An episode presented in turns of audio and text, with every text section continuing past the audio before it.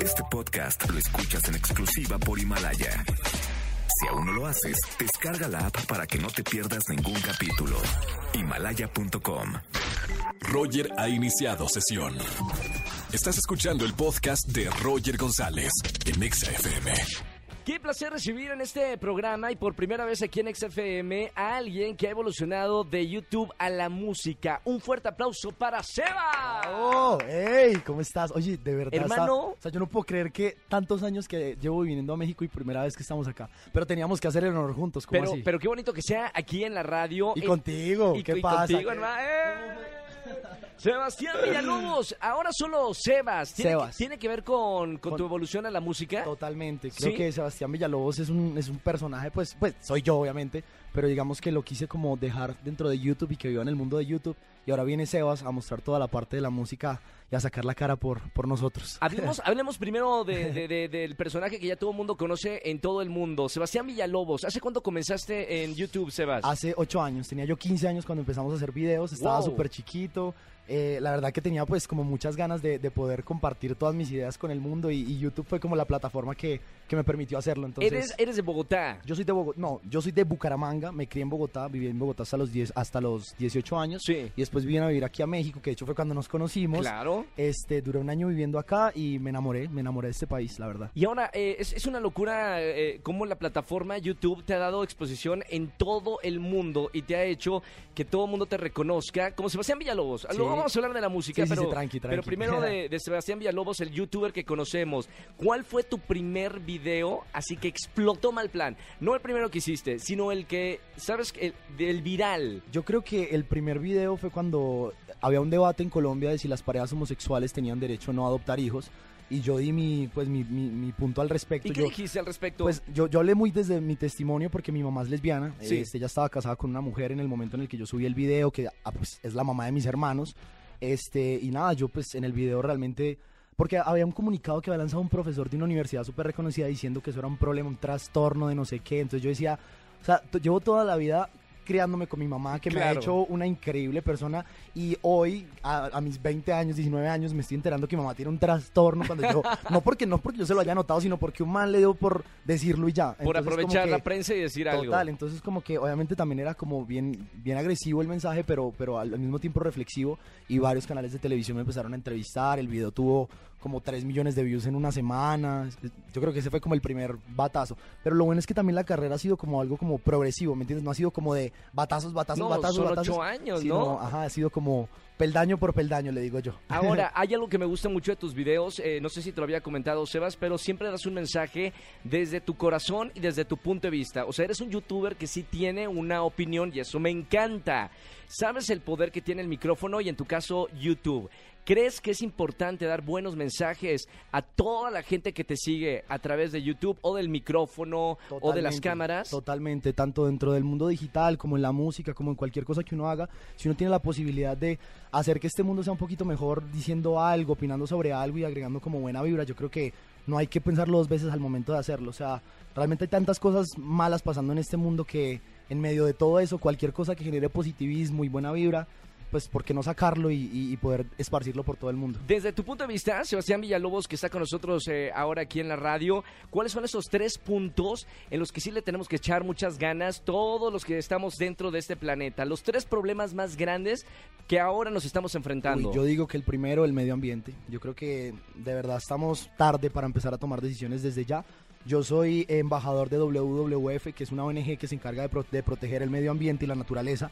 Y para el otro año tenemos un proyecto súper bonito que, pues, con el cual queremos llegar a muchas personas, millones de personas y generar conciencia acerca de pues, todo el cambio climático que se está viendo. Si el otro año nosotros como seres humanos no, no, no prestamos atención y no hacemos algo al respecto, ya va a ser muy tarde para, para tomar una decisión. Número uno, Ese es medio número ambiente. uno. Dos, Número dos, yo creo que eliminar la corrupción. No, no sé, no sé cómo, cómo hacerlo de hay alguna un forma. problema grave también eh, en tu país, Colombia, en ¿no? Igual- Colombia, yo creo que todo Latinoamérica. Ayer estaba hablando también con una amiga de España y me estaba diciendo que también una situación medio rara con el tema de la política. Yo no Sí. soy, yo no soy muy de política, no estoy como tan, tan metido en, en- en- en- me gusta informarme, pero no me gusta como meterme tanto en el tema. Pero, pero sé que necesitamos unos líderes que realmente valgan la pena, que, que no quieran eh, generar como beneficios propios, sino pensar en una comunidad y hacer. Hacer lo que tienen que hacer, ¿me entiendes? Que, que es eso, o sea, sacar el país adelante y, y el dinero pues es para todo el mundo, no, no, no para unos poquitos. Y número tres, Sebastián Villalobos. El número tres, yo creo, me voy a ir por la parte más como, como sensible y creo que es el, el poder creer en sí mismos, el poder de los sueños, yo creo que es como algo que, que nos hace falta porque no sé si no sé si nosotros crecemos como con ese con ese limitante o, nuestros papás nos lo ponen de, de- de que no podemos ser lo que nosotros se nos dé la gana hacer sabes como que uno se empieza como a como a echar para atrás y de pronto uno ve gente súper allá como arribísima y no, no, eso está muy lejano y es porque uno no está creyendo en uno mismo. Mira, una de las cosas más bonitas que me ha dejado mi carrera es eso, eh, el, el poder demostrarme a mí mismo que cuando uno sueña con algo, cree en eso, va, va a ser, vas a hacer que los demás también crean y poco a poco vas a alcanzar ese objetivo que tienes ahí. Oye, Sebas, a los 15 años empezaste en YouTube, pero Sí. antes de los 15 años, ¿cuál era ese sueño? ¿Qué querías ser de, de chiquito, el colombiano? Antes de entrar al mundo de YouTube, ¿cuál era tu sueño más grande? Mira, yo- yo Para pa- ver si se parece a lo que estás no, ahorita. No se, no se parece nada. Yo quise hacer muchas cosas cuando yo estaba en el colegio porque una vez fui a entrevistar en una universidad a un profesor de ingeniería mecatrónica. Ok. Entonces yo quería ser ingeniero mecatrónico, Bien. hacer robots. Me acuerdo que tenía un mejor amiguito que él quería ser luchador libre. Entonces yo decía, bueno, cuando tú seas luchador libre, yo voy a vivir, y, y tú y yo vamos a vivir en Estados Unidos y yo voy a hacer los robots con los que tú vas a tener que entrenar para... Como Iron para- Man. Exactamente. Entonces nada, yo y después quise ser chef y al final cuando ya estaba como por terminar quería estudiar publicidad porque me, me llamaba mucho la atención el tema del marketing Sí. y quería como cambiar la forma de, de vender publicidad. Al final no estudié publicidad, pero siento que como que participé ahí un poquito con un granito de arena para cambiar la forma de vender la publicidad. Oye, esta pregunta está increíble porque cuando yo voy a, a- a- a los Estados Unidos Ajá. y te ponen profesión, bueno, yo pongo directamente artista, ¿no? Porque, Sí, sí, porque sí. entre cantante, En muchas cosas, actor, claro. ¿tú qué pones en, en tu hojita de migración? Bueno, de- ahorita ya estoy poniendo cantante,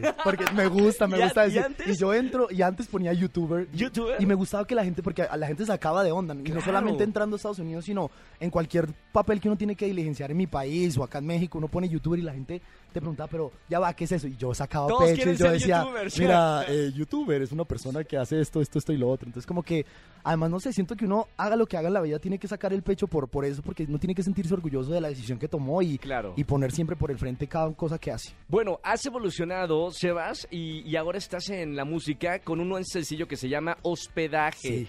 ¿Desde qué, ¿Desde qué momento decidiste volcarte al mundo de la música? Otra industria completamente distinta. Mira, hace cinco años, de hecho, como cuando nos conocimos por ahí por esos lares, Sí. conocí a Zach, que es Uf. uno de mis mejores amigos, Genio. supremamente talentoso, músico, artista también.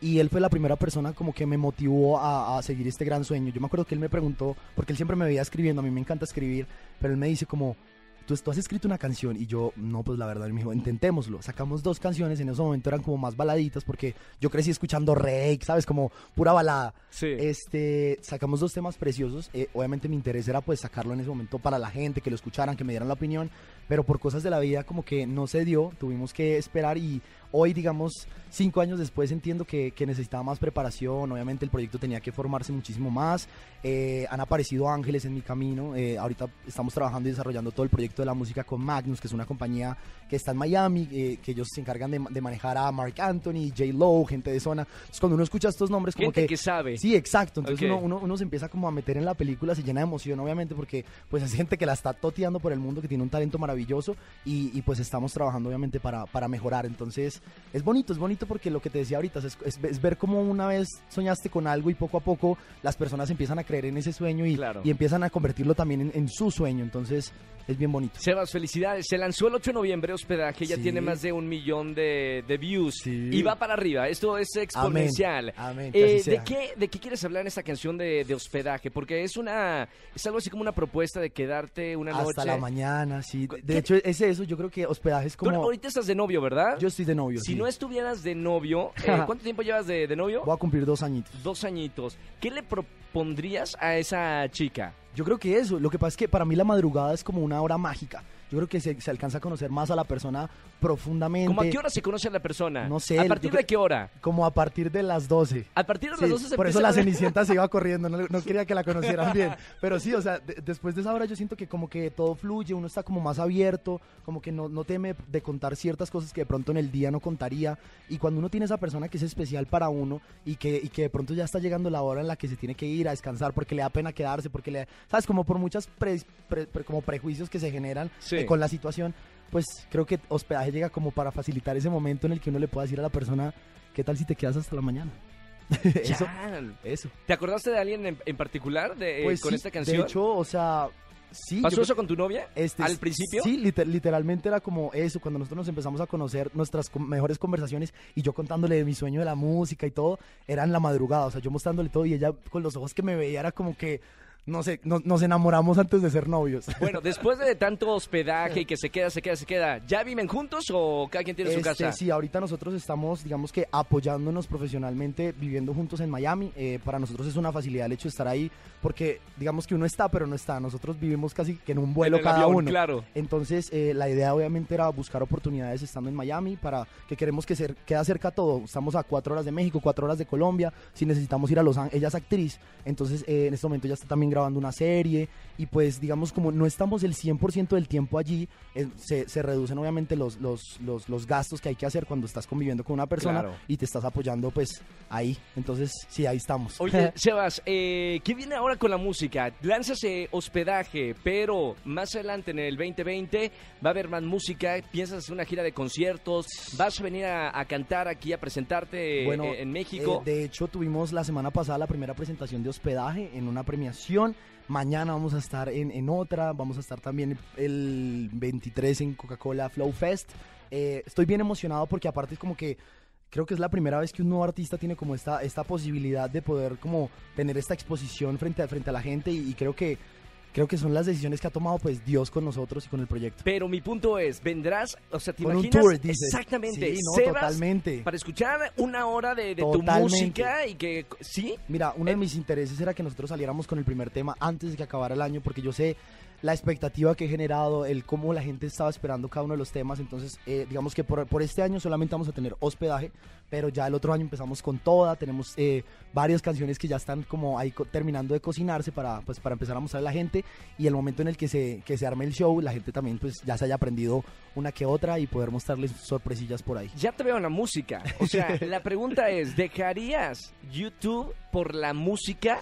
¿Sí o no? Eh, sí, sí, la verdad que sí. Yo creo que llega... Pero definitivamente, Mira, no, no sé si definitivamente, porque a la, a la final ¿cuántos la millones tienes ahorita en YouTube? Seis, seis millones, Sí. casi siete. Adiós. Pero... Bueno, ya está muriendo música. Bueno, pero hola Spotify. Pero, pero ya va, ya va. O sea, lo, que quiero decir es como uno no termina de dejar la plataforma porque a la final los videos los termino subiendo allí, la, termino conect- los voy a subir a mi canal, que es el que llevo construyendo pues desde hace ocho años. Además, YouTube ha sido un mundo que a mí me ha abierto las puertas en muchos sentidos, eh, tanto profesional como personalmente. O sea, yo era una persona antes y una persona después de que empecé a hacer videos. Sí, claro. Como que me, me- me desarrollé más social, ya puedo tener una conversación con una niña sin que me dé pena, ¿me entiendes? ¿A poco eres Entonces, penoso? Tú súper No, pelo, te lo juro no, por Dios, no, te lo no. juro, te lo juro, Te te, juro lo que no juro. creo. A mí me invitaban a salir las niñas y el día que era yo les decía, no, mira, se me presentó un problema familiar, cierto, te lo juro. ¿En te qué juro. momento? Sudaba, yo decía, ¿qué le voy a hablar? ¿De qué vamos a hacer? ¿Qué plan? No sé qué, ta. Entonces como que, como que, ajá, no, no, no me voy a olvidar de YouTube.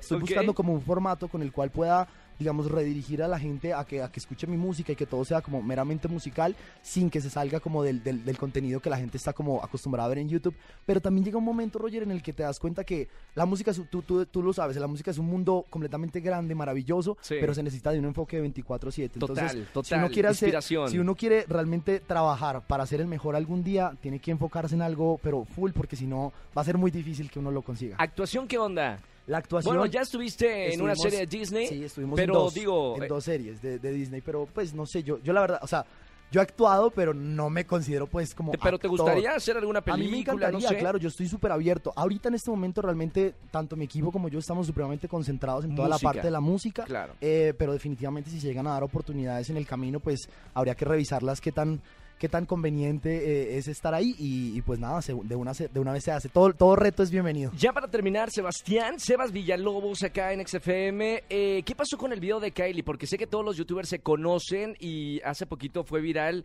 una, un video de, de Kylie. Sí. Eh, ¿Qué pasó con eso? ¿Sabes algo más? Pues la verdad yo tuve la oportunidad de ver lo que todo el mundo ha visto, que es el video. No, la verdad no lo, no, no, no, no lo terminé ¿Qué de ver pasó por tu mente cuando, cuando lo viste? No, me pareció súper ter- terrible. Yo creo que en verdad, no sé, como que me sorprende hasta dónde puede llegar el ser, el ser humano por causar simplemente daño o, o buscar como números o generar como controversia. Que Pero digo, que- ¿es real o no es real el video de, de Kylie? pues yo digo, yo le creo totalmente todo lo que pasó. O sea, en verdad no creo que alguien vaya a montar como un, un número del, del- del- de la magnitud que se hizo. Además, como que Con un tema tan delicado. Exacto, y, y, y- el ver nada más el video, como que uno llega a sentir como esa, esa impotencia que ella, que ella describe en, cada, en la historia, lo que está pasando.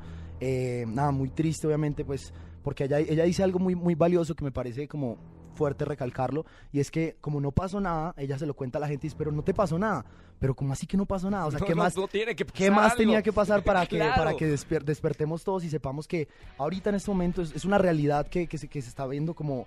O sea, la- las mujeres están viendo afectadas por, por, por, por abuso de, de no solamente él, sino de muchos hombres. Claro. Y, y situaciones como la que le pasó a ella ocurren a diario. Entonces, es tener cuidado. Ella dio un, un tip que me pareció brutal, que es el de cuando te, cuando te den una botellita de agua, fíjate que suene para el, el chic, el clic, ese, es- Claro. ese es el sonidito que te, te reafirma que la botella no fue abierta antes y, y pues que vas a llegar sana y salva a tu casa. Sebas, te felicito de verdad porque lo que haces es maravilloso. Me encantan los videos, el mensaje que das. Me encanta que... ¿Te estás- acuerdas cuando colaboramos en el Sí. canal? ¡Eh! ¡Eh! Me encanta que tienes eh, conciencia de la responsabilidad y espero que ahora con tu música muevas muchos corazones, muevas millones y millones de personas para algo positivo. Yo sé que lo vas a hacer porque eres de corazón noble y gracias amigo por estar aquí en, en esta entrevista. No, gracias por la invitación, por el espacio. La gente le invito a que no se pierdan hospedaje, que lo busquen en todas las plataformas digitales.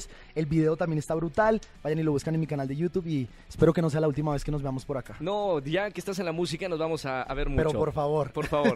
Gracias, Sebas. Eh, con nosotros en XFM 104.9. Escúchanos en vivo y gana boletos a los mejores conciertos de 4 a 7 de la tarde por Exa FM 104.9. Este podcast lo escuchas en exclusiva por Himalaya. Si aún no lo haces, descarga la app para que no te pierdas ningún capítulo. Himalaya.com